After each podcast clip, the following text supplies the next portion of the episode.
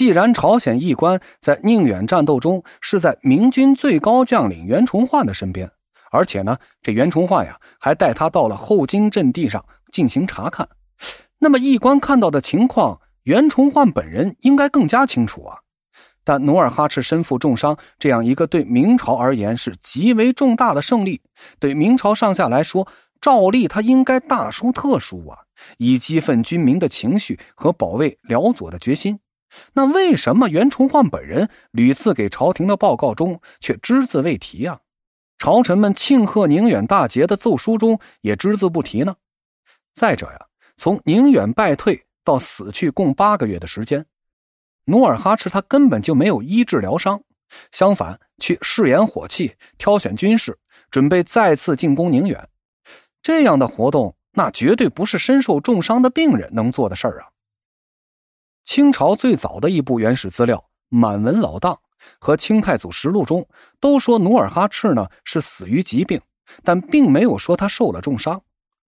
这到底是病死呢，还是受伤而死啊？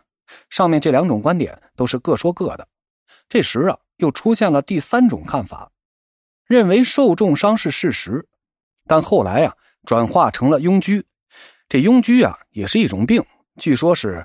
一切由烽火、湿热、痰凝、血瘀等邪毒所引起的局部化脓性疾病，他们就认为啊，这场战争中，努尔哈赤率领十三万大军攻打宁远，但没想到袁崇焕明军的抵抗是空前的顽强，而且发射了西洋大炮，使后金死伤惨重。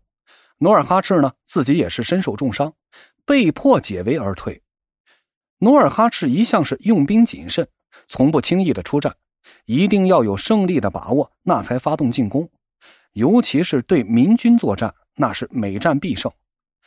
原本以为宁远城是用不着花费多大的力量就能够占领的，但他也是过低的估计了敌人的力量，以致挫败。这一仗的失败完全是出乎他的意料之外，对他的刺激特别的大，他是悲愤交集，百思不得其解。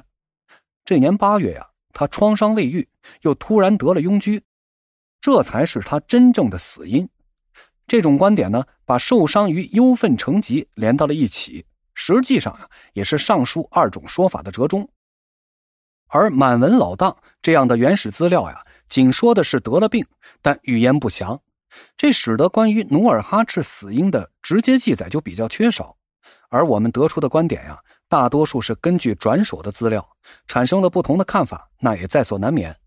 因此啊，这个谜底其实至今还是无法解开。